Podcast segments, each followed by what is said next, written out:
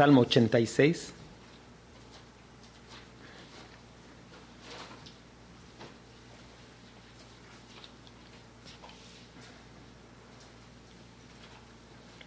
Salmo 86.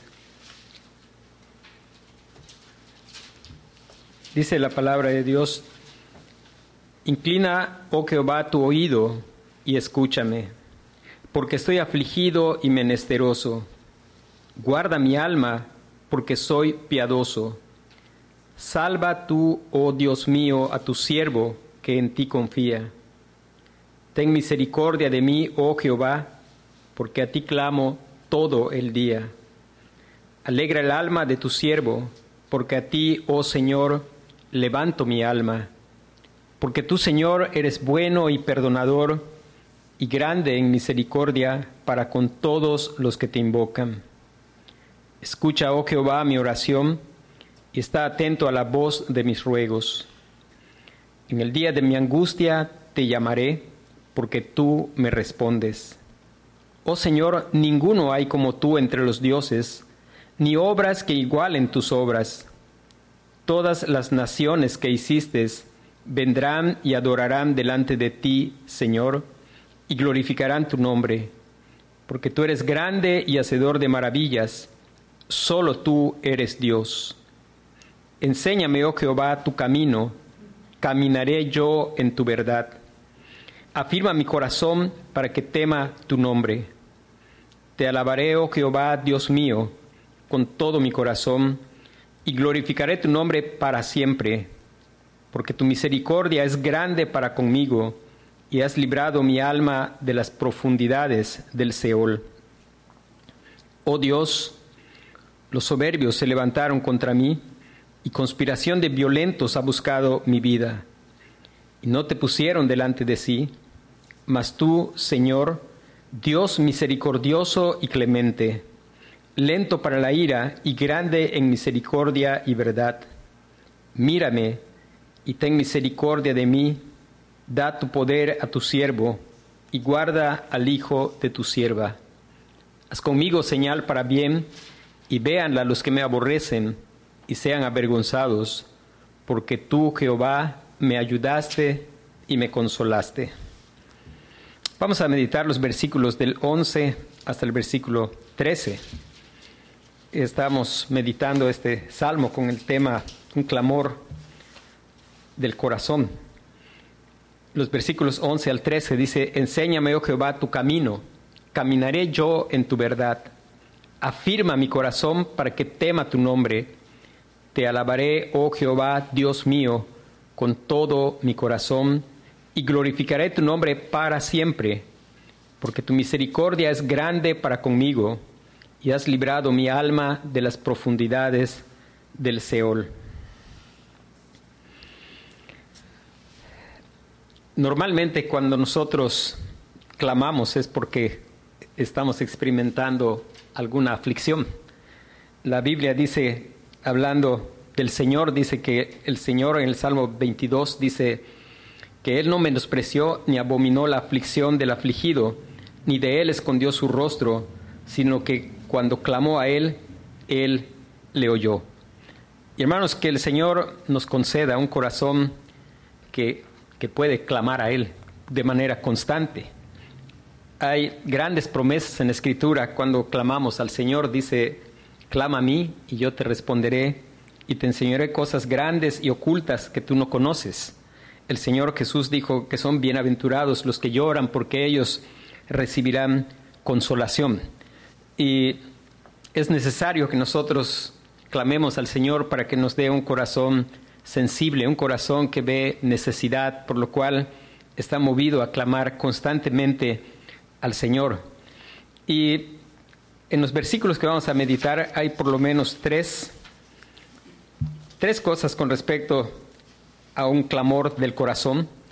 La primera cosa es que un clamor del corazón brota de un corazón que ve su necesidad. mientras no veamos necesidad, pues no hay necesidad de clamar. Cuando pensamos que nosotros tenemos todo, tenemos todo en control, cuando pensamos que nosotros somos capaces, que nosotros somos sabios, pues ¿qué necesidad hay de, de clamar? No hay ninguna necesidad de clamar. Hermanos, un clamor del corazón brota de un corazón que ve su necesidad. Y es necesario que nosotros oremos al Señor para que nos haga constantemente poder ver que somos personas en necesidad. En especial el salmista mira una necesidad y es la necesidad de ser enseñado. Dice, enséñame, enséñame, oh Jehová, tu camino, enséñame. Hermanos, Proverbios capítulo 3 es la exhortación de un padre. El libro de los Proverbios es un padre enseñando a su hijo y él le va diciendo al hijo, eh, vamos a, mirar el capítulo 3 de Proverbios. Le dice, hijo mío, le dice, no te olvides de mi ley y tu corazón guarde mis mandamientos, porque largura de días y años de vida y paz te aumentará. Dice, nunca se aparten de ti la misericordia y la verdad, átalas a tu cuello, escríbelas en la tabla de tu corazón, y hallarás gracia y buena opinión ante los ojos de Dios y de los hombres. Versículo 5 dice, fíate de Jehová de todo tu corazón, no te apoyes en tu propia prudencia, reconócelo en todos tus caminos y él enderezará tus veredas. No seas sabio en tu propia opinión, teme a Jehová y apártate del mal.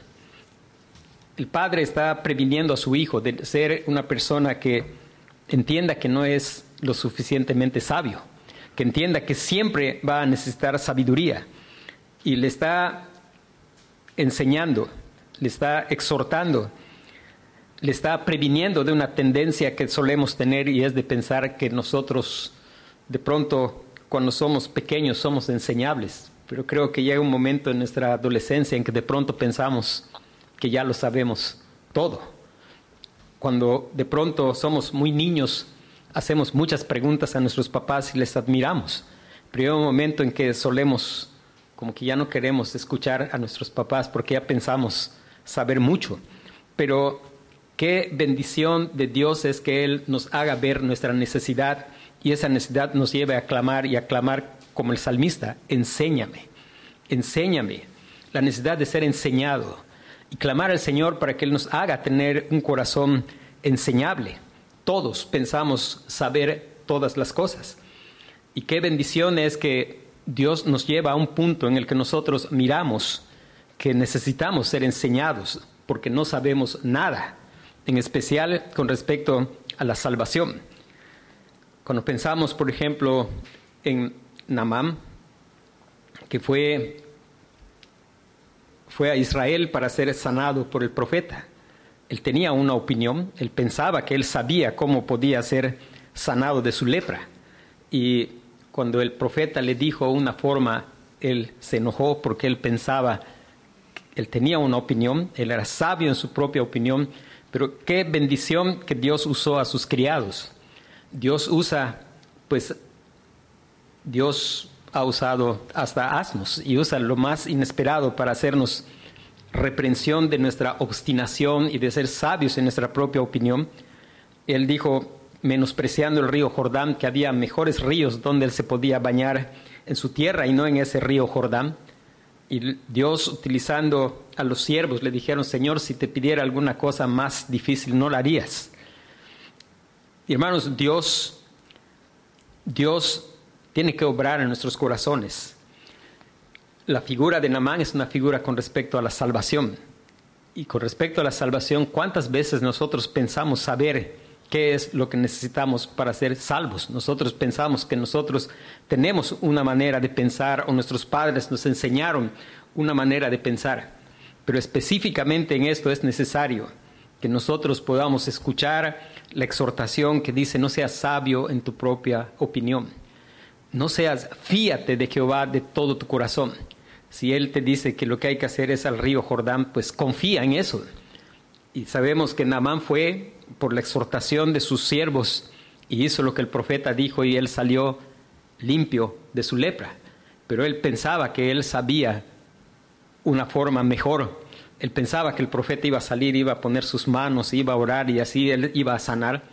¿Y cuántas veces nosotros pensamos que, pues, es de la manera que nosotros pensamos. Nosotros pensamos que hay algo que nosotros podemos contribuir a nuestra salvación y la verdad es que Dios tiene que enseñarnos. No hay nada que tengas que contribuir a tu salvación, sino solo fiarte de la provisión del Señor de todo tu corazón. Y fíjese que el salmista le dice al Señor, enséñame. Dice, enséñame, oh Jehová, tu camino. Y qué importante que es con respecto a nuestra salvación, que el clamor sea, enséñame, oh Jehová, tu camino, porque nosotros, por la gracia de Dios, podemos saber algo y podemos saber lo que el Señor Jesús dijo en Juan 14, 6, dijo, yo soy el camino, la verdad y la vida. Hermano, es necesario que nosotros clamemos que el Señor, que el Señor nos revele a Cristo que Él nos enseñe el camino. No ser sabios en nuestra opinión y pensar, yo ya conozco a Cristo. No estemos contentos con saber algunas cosas acerca de Cristo, sino que el Padre nos enseñe al Señor Jesucristo. Él es el camino. Sabemos que Él es la senda de la vida. Me mostrarás la senda de la vida. La necesidad de ser enseñados por el Señor, que Él nos enseñe su camino. Ese camino que es el Señor, el Señor Jesucristo y es esencial para, para comenzar a caminar ese camino que lleva al Padre, porque dice el Señor Jesucristo, yo soy el camino, yo soy la verdad, yo soy la vida, nadie viene al Padre si no es por mí. Si usted piensa que es a través de cierta manera de pensar, si usted piensa que es por ciertas cosas religiosas que puede hacer, si usted piensa que es porque lee la escritura, y es, no es malo que lea la escritura, siga leyendo la escritura.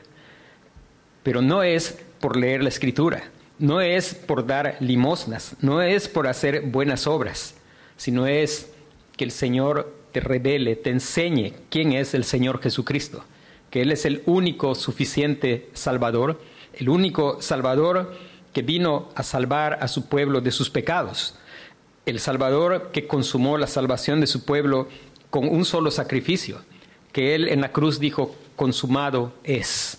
Y poder hacer a un lado y dejar toda otra opinión. Si la opinión de tu corazón es por la religión que te enseñaron tus padres, o es por la membresía de alguna iglesia, o es porque algún rito o alguna ofrenda o algo que tú pienses, clama al Señor que te enseñe, porque eh, no es de esa manera. La manera es a través de confiar en el Señor Jesucristo, de fiarte en Él de todo tu corazón y no poner ninguna confianza en nada que tú puedas hacer. Enséñame, que sea el clamor de nuestro corazón. Y si ya el Señor nos ha enseñado al Señor Jesucristo, pues a lo que debe suceder es lo que, lo que sucedió al salmista, seguir clamando para que nos siga enseñando lo que le sucedió al apóstol Pablo. El apóstol Pablo decía, todo lo que para mí era ganancia lo tengo como pérdida y ahora quiero una sola cosa. Y lo que quiero es conocer a Cristo y seguir orando y diciéndole, Señor, enséñame al Señor Jesucristo, sígueme revelando al Señor Jesucristo, sígueme haciendo crecer en conocerle cada día más, que ese sea el deleite de nuestro corazón. Y algo que sabemos por la convicción del salmista es que esa clase de oración Dios responde, porque dice él después, en la segunda parte del versículo 11, dice, caminaré yo en tu verdad. Enséñame, oh Jehová, tu camino, caminaré yo en tu verdad. Y recuerde que el camino es Cristo, pero la verdad es Cristo. Cristo, la palabra viviente, es la verdad. El mismo versículo de Juan 14, 6 dice, yo soy el camino y la verdad y la vida. Nadie viene al Padre si no es por mí. Y esa es la verdad, que nadie puede ir al Padre si no es a través del Señor Jesucristo. La palabra, Cristo, la palabra viviente. Cuando nosotros clamamos al Señor para que nos enseñe al Señor Jesucristo, para que nos revele a Cristo, para que nosotros entendamos que Él es el eterno Hijo de Dios, Él es el que puede hacer remisión de pecados por su sacrificio, por su sangre, que Él puede dar vida, porque Él es camino, verdad y vida. Cuando nosotros clamamos de esa manera, el Señor responde a esa oración, porque Él afirma con convicción, dice, caminaré yo en tu verdad. Esa verdad que es el Señor Jesucristo, esa verdad que es la palabra viviente Cristo y la palabra escrita. El Salmo 119, versículo 160 dice,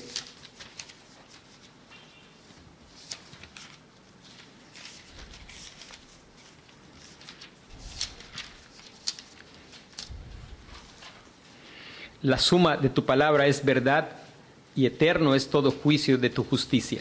La suma de tu palabra es verdad y eterno todo juicio de tu justicia. La palabra escrita, pero siempre que vayamos a la palabra escrita, que es la verdad, vayamos con el clamor de nuestro corazón, de que en esa palabra escrita podamos ver a la palabra viviente, que no nos ocurra lo que ocurrió a aquellos que el Señor les dijo, ustedes leen, escudriñan la escritura, estudian la escritura, porque a ustedes les parece que en ellas está la vida eterna, pero aunque hacen eso, ustedes no quieren venir a mí. Y que el Señor nos guarde de que nos ocurra algo parecido, que nosotros podamos ir a la palabra viva con un clamor en nuestro corazón. Señor, mientras leo tu palabra, concédeme que vea a Cristo, que vea a la palabra viviente, al Señor Jesucristo. Juan capítulo 17, versículo 17 dice el Señor Jesús, hablando acerca de la palabra escrita.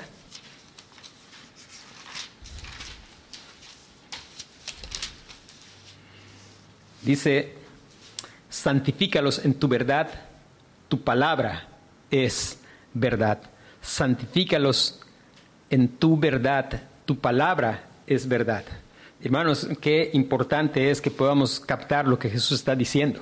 Aquí está hablando de la palabra viviente y de la palabra escrita. Santifícalos en tu verdad. ¿En quién somos santificados? En el Señor Jesucristo, que Él es la verdad. Tu palabra es verdad. ¿Y cómo vamos a conocer esa verdad? ¿Y cómo vamos a experimentar esa santificación si no viniendo con toda la confianza en la obra del Señor Jesucristo, confiando solamente en Él? No pensando que hay algo que nosotros podemos añadir a la santidad que Él ha ganado para su pueblo. Santifícalos en tu verdad. Tu palabra es verdad. No somos santos por memorizar o por saber la escritura, sino somos salvos por estar en el Señor Jesucristo que es revelado en la palabra escrita. Santifícalos en tu verdad. Tu palabra es verdad.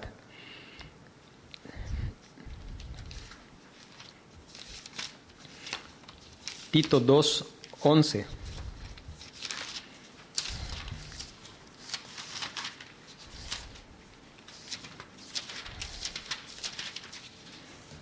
Dice, hablando otra vez de Cristo, porque Cristo es la gracia de Dios, dice, porque la gracia de Dios se ha manifestado para salvación a todos los hombres. Y aquí está diciendo como una declaración de verdad lo que el salmista está orando. El salmista está orando, enséñame tu camino. Y ese camino es Cristo, que es la gracia de Dios. Dice, porque la gracia de Dios se ha manifestado para salvación a todos los hombres, enseñándonos a que renunciando a la impiedad y a los deseos mundanos, vivamos en este siglo sobria, justa y piadosamente, aguardando la esperanza bienaventurada y la manifestación gloriosa de nuestro gran Dios y Salvador Jesucristo el anhelo del creyente que ha experimentado esa salvación es seguir viendo a Cristo hasta que le veamos cara a cara. Y dice, quien se dio a sí mismo por nosotros para redimirnos de toda iniquidad. Santifícalos en tu verdad. Cristo es la verdad, dice, para redimirnos de toda iniquidad y purificar para sí un pueblo propio, celoso de buenas obras. Esto habla y exhorta y reprende con toda autoridad. Nadie te menosprecie. Hermanos, qué bendición es saber que Dios contesta esta oración. Si nosotros clamamos que Él nos enseñe al Señor Jesucristo, Él nos va a enseñar al Señor Jesucristo. Y vamos a poder decir con el salmista también, caminaré yo en tu verdad. Y esa verdad es el Señor Jesucristo. Es ir a la palabra escrita no para hallar información, sino con la misma oración, sígueme enseñando ese camino, esa verdad que es el Señor Jesucristo. Después, la segunda cosa es, un clamor del corazón brota de un corazón que ve su realidad. Mientras no veamos nuestra realidad, mientras pensemos que todo está bien, mientras nos miramos así como solemos mirarnos, con una opinión muy alta de nosotros mismos, mientras nos miramos y pensamos que nosotros somos gente capaz, gente sabia, gente que puede hacer muchas cosas, mientras no miremos la realidad de que separados del Señor nada podemos hacer, pues difícilmente va, nuestro corazón va a clamar. Pero el corazón clama cuando por la gracia de Dios vemos nuestra realidad. ¿Y cuál es la realidad que el salmista está viendo? ¿Por qué digo que clama su corazón porque ve su realidad? Porque él después dice, afirma mi corazón para que tema tu nombre. Afirma mi corazón para que tema tu nombre. Te alabaré, oh Jehová, Dios mío, con todo mi corazón y glorificaré tu nombre para siempre. Afirma mi corazón. ¿Cuál es la realidad que él está viendo? Que lo hace clamar y decirle, afirma mi corazón. Y la verdad que está viendo es que la realidad es que nosotros tenemos un corazón que es inestable. Un corazón que de pronto teme y no a Dios. Un corazón que de pronto confía y no en Dios. Un corazón que de pronto está gozoso en el Señor, pero de pronto está gozoso en cualquier otra cosa que no es el Señor. Un corazón que de pronto está confiado, pero al rato ya está en ansiedad. Hermanos, esa es la realidad, esa palabra que está en nuestras Biblias como afirma mi corazón, también puede ser entendida como unifica. O sea, tenemos un corazón que no está firme, un corazón inestable. Aunque hemos sido redimidos, tenemos una nueva naturaleza, aún tenemos esa naturaleza caída. Aún tenemos esa naturaleza que batalla, la carne que batalla contra el espíritu. Aún tenemos un corazón del cual no te fíes de tu corazón, fíate del Señor. Y aún eso nos debe llevar a clamar al Señor. No escuchemos la voz de nuestra cultura. La voz de nuestra cultura dice, sigue los impulsos de tu corazón. Y pareciera que eso es una gran sabiduría. Cantidad de gente repitiendo eso y gente mayor aconsejándole eso a jóvenes. Sigue los impulsos de tu corazón. Pero el salmista clama al Señor porque ve la realidad. Él no se siente feliz con su corazón. Él sabe que su corazón no es algo en que se tiene que fiar, no es firme.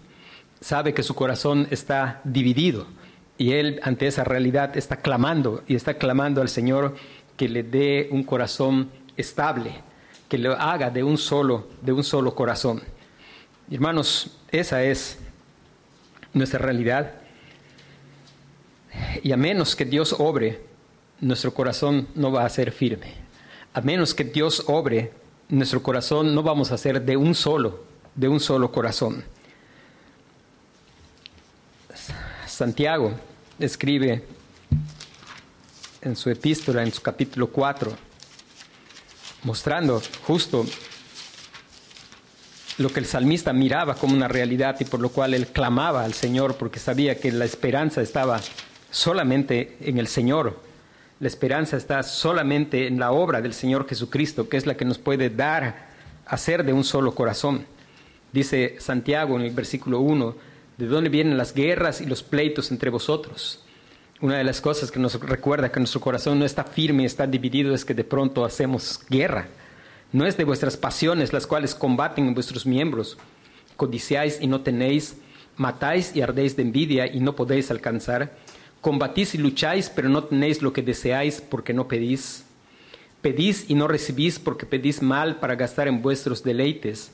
O almas adúlteras, y ahí está el corazón dividido ¿No sabéis que la amistad del mundo es enemistad contra Dios? Cualquiera pues que quiere ser amigo del mundo se constituye enemigo de Dios. ¿O pensáis que la Escritura dice en vano, el Espíritu que Él ha hecho morar en nosotros nos anhela celosamente? Pero Él da mayor gracia. Por esto dice, Dios resiste a los soberbios y da gracia a los humildes. Qué bendición es que nosotros seamos conscientes El humilde sabe que su corazón no es un lugar donde se puede confiar. Y por eso clama al Señor y Dios dice, resiste a los soberbios, da gracia a los humildes. Someteos pues a Dios, resistid al diablo y huirá de vosotros. Acercaos a Dios y Él se acercará a vosotros. Pecadores, limpiad las manos y vosotros, los de doble ánimo, purificad vuestros corazones. Y hermanos, no confiar en nuestro corazón y acercarnos a Dios, clamar a Dios. Dice, limpiad las manos, está hablando de la conducta externa. Habla de lo externo, pero de lo interno, porque Dios no se agrada de algo simplemente que se ve afuera. Dios lo que hace es limpiar el corazón, porque un corazón limpio, un corazón bueno, da buen fruto. Y solo Dios puede hacer un corazón de piedra en un corazón bueno y de carne. Y dice, pecadores, limpiad las manos y vosotros los de doble ánimo, purificad vuestros corazones. Y, eh, se nos anima a hacer lo que hace el salmista, afligíos, lamentad y llorad. Vuestra risa se convierta en lloro y vuestro gozo en tristeza. Humillaos delante del Señor y Él os exaltará. Humillarnos delante del Señor, clamar a Él para que se acabe el doble ánimo. Y, y esto es algo de qué hacer constantemente, hasta que el Señor nos quite esa vieja naturaleza y nos haga semejantes al Señor Jesucristo. Dice, a menos que Dios obre, nuestro corazón no va a ser afirmado, nuestro corazón no va a ser unificado. Y entonces va a haber un problema. Y por eso el, salmista, ya que ha experimentado la salvación del Señor, él quiere hacer algo. Dice, afirma mi corazón para que tema tu nombre. Y después dice, te alabaré, oh Jehová Dios mío. Y dice, con todo mi corazón. Y mientras Dios no haga esa obra, pues vamos a estar con un corazón dividido y no podemos adorarle con todo nuestro corazón. Dice, no podré, mientras Dios no obre, no podemos. Mientras nosotros no estemos clamando por la obra de Dios en nuestro corazón, pues no vamos a poder alabar a Dios con todo el corazón, porque vamos a tener un corazón que no está firme, que está dividido. Pero Él tiene el deseo, Él tiene el deseo de alabar al Señor y por eso está clamando y confiando en su misericordia.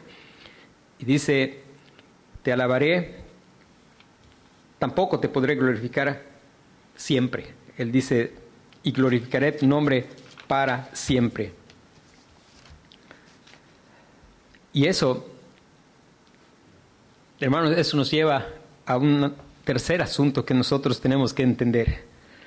Hermanos, si nosotros hemos experimentado la salvación del Señor, una de las cosas que debe caracterizar nuestra vida es un constante clamar al Señor, porque en el corazón del creyente hay un deseo. El corazón del creyente quiere adorar a Dios.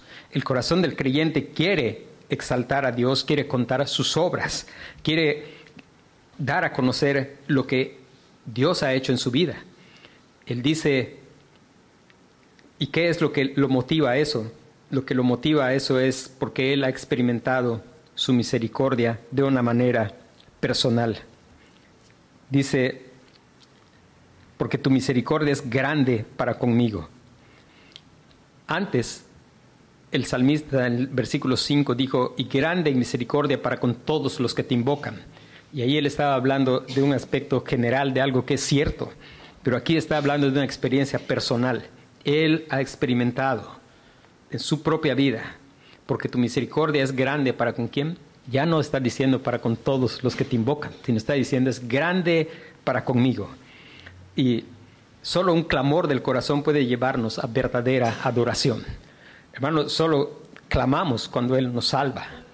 Y después que Él nos salva, la prueba que nos ha salvado es que nosotros seguimos clamando para que Él siga obrando esa salvación en nosotros y nosotros podamos seguir adorándole de verdad, adorándole de verdad porque, porque hemos experimentado su misericordia.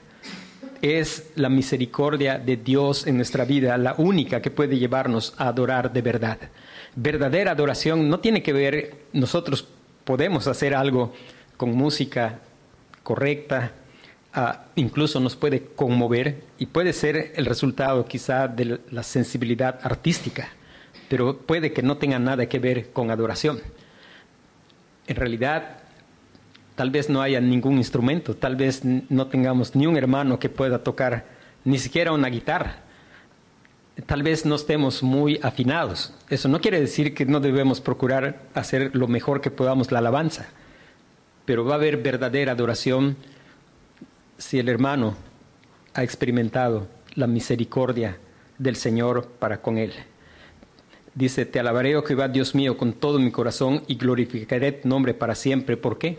porque tu misericordia es grande para conmigo. El haber experimentado en nuestra vida, el clamar al Señor para que nos muestre en verdad un entendimiento de lo que ocurrió en la cruz, un entendimiento del Evangelio que nos lleve a mirar de verdad que hermano, no merecemos sino solo condenación, pero por la gracia de Dios hoy estamos sentados en los lugares celestiales con Cristo, que mereciendo solamente su indignación, que no habiendo nada digno de que Él nos amara, Él nos amó con amor eterno. Y como Él sigue mostrando cada día su misericordia. Sigue mostrando su misericordia cuando nosotros pecamos. Dios es bueno y perdonador y mueve nuestro corazón a confesar nuestros pecados. Pero hay ocasiones en que incluso pecamos y ni siquiera nos damos cuenta y no somos consumidos. ¿Por qué? porque su misericordia es nueva cada mañana por la obra del Señor Jesucristo. La otra cosa que hace Él en verdadera adoración es valorar la salvación del Señor. Dice, y has librado mi alma de las profundidades del Seol. Valorar su misericordia y valorar de manera específica el hecho de que Dios nos ha librado de la muerte. Dios nos ha librado de las profundidades del Seol. Y aquí podemos pensar en dos sentidos, tanto la muerte física. Yo no sé cuántas veces hemos estado cerca de morir y ni cuenta nos hemos dado. Dice el Salmo 103, dice, Él es el que sana todas tus dolencias, el que rescata del hoyo tu vida. Hermanos, en verdad, quién sabe cuántas veces nosotros hemos estado cerca de morir y no nos hemos dado cuenta y Dios nos ha librado. Pero más aún, no es tan grave. Un día, de todos modos, el día que Dios ha diseñado, señalado, nuestra vida aquí va a terminar. Pero lo más grande es que Él ha librado nuestra alma de la condenación eterna, de la muerte eterna, de estar sin posibilidad de estar en su presencia con toda la posibilidad de estar en su presencia desfavorable, porque eso es lo que merecemos por causa de ser aborrecedores de Dios, pero Él nos ha librado. Él en misericordia nos enseñó que necesitábamos ser enseñados. Él en misericordia nos mostró su camino, que es el Señor Jesucristo. Y por, por eso Él nos ha permitido el acceso a su presencia favorable. Cristo es el camino que lleva al Padre. Por el Señor Jesucristo nos podemos acercar al trono de la gracia. Hoy tenemos vida juntamente con Cristo. Hoy estamos sentados en lugares celestiales. Él nos rescató de las profundidades del infierno, de las profundidades de nuestra maldad, y Él nos ha dado vida juntamente con Cristo. Hermano, eh, Cristo vino a salvar a su pueblo de sus pecados. Y es mentira lo que mucha gente dice. Hay mucha gente que dice, mira cuánto valemos, por eso Cristo vino. No, eso no indica cuánto valemos, eso indica cuán profundamente caímos. Eso es lo que indica, indica cuán grande es nuestra ofensa hacia Dios. Eso es lo que indica, indica lo profundo de nuestra caída, lo profundo de la condenación merecida. Y solo el Señor Jesucristo voluntariamente se ofreció en sacrificio, vivió la vida que nosotros somos incapaces de vivir y llevó el castigo que nosotros merecemos. Por su llaga fuimos nosotros curados. Por la confianza plena en su obra nosotros podemos ser justificados y poder ser declarados hijos de Dios. Entonces, hermanos, un clamor un clamor del corazón, que Dios nos conceda tener corazones que clamamos constantemente, que no nos olvidemos, que Dios nos haga recordar siempre, hermano, Todavía no lo sabes todo, ni yo lo sé todo. Todavía necesitamos conocer a Cristo más y más. Y que nuestro deseo sea que le conozcamos cada vez más, que sea nuestro deleite, que podamos... Quiero recordarles que Dios no tiene hijos consentidos, sino solamente el Señor Jesucristo. Y lo que Dios concedió al apóstol Pablo, Dios tiene para todos sus hijos. Que nuestro deseo, que parte del clamor de nuestro corazón sea hazme lo que le hiciste a Pablo, que tenga todo por basura y desee una sola cosa, conocer a Cristo Jesús, mi Señor. Que tengamos corazón enseñable, que tengamos la convicción de que Dios responde a esa oración de ser enseñados, que vayamos a la palabra escrita para ver a la palabra viva, no para tener información, sino para ver al Señor Jesucristo no hay esperanza en tener nuestra cabeza llena de información. Hay toda la esperanza en estar en el Señor Jesucristo y seguir confiando cada día en el Señor Jesucristo.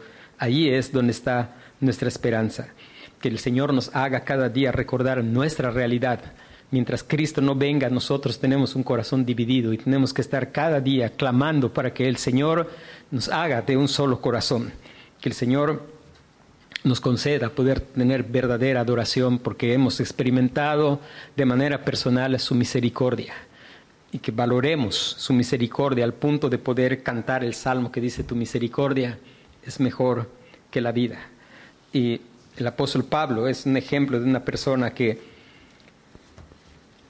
admirado por la misericordia que el Señor tuvo de manera personal con él, adora. La verdadera adoración tiene que ver con el clamor del corazón. Primera de Timoteo.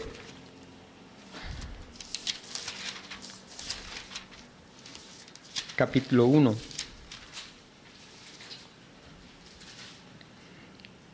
Dice el apóstol Pablo, doy gracias al que me fortaleció, a Cristo Jesús nuestro Señor, siempre reconociendo que todo es por Cristo, porque me tuvo por fiel poniéndome en el ministerio habiendo yo sido antes blasfemo, perseguidor e injuriador, mas fui recibido a misericordia, porque lo hice por ignorancia en incredulidad. Pero la gracia de nuestro Señor fue más abundante con la fe y el amor que es en Cristo Jesús. Palabra fiel y digna de ser recibida por todos, que Cristo Jesús vino al mundo para salvar a los pecadores, de los cuales yo soy el primero pero por esto fui recibido a misericordia, para que Jesucristo mostrase en mí el primero toda su clemencia, para ejemplo de los que habrían de creer en Él para vida eterna. Y viene la adoración. Por tanto, al Rey de los siglos, inmortal, invisible, al único y sabio Dios sea honor y gloria por los siglos de los siglos. Amén. Y que el Señor haga esto en nosotros. Que tal vez no cantemos muy afinados, pero si podemos cantar afinados, qué bueno procuremos hacerlo cada vez mejor, pero sobre todas las cosas, que nos haga lo que le hizo a Pablo, lo que le hizo al salmista. Tu misericordia ha sido grande para conmigo, ha rescatado mi vida de las profundidades del Seol. Y entonces vamos a tener verdadera adoración. Vamos a orar, hermanos.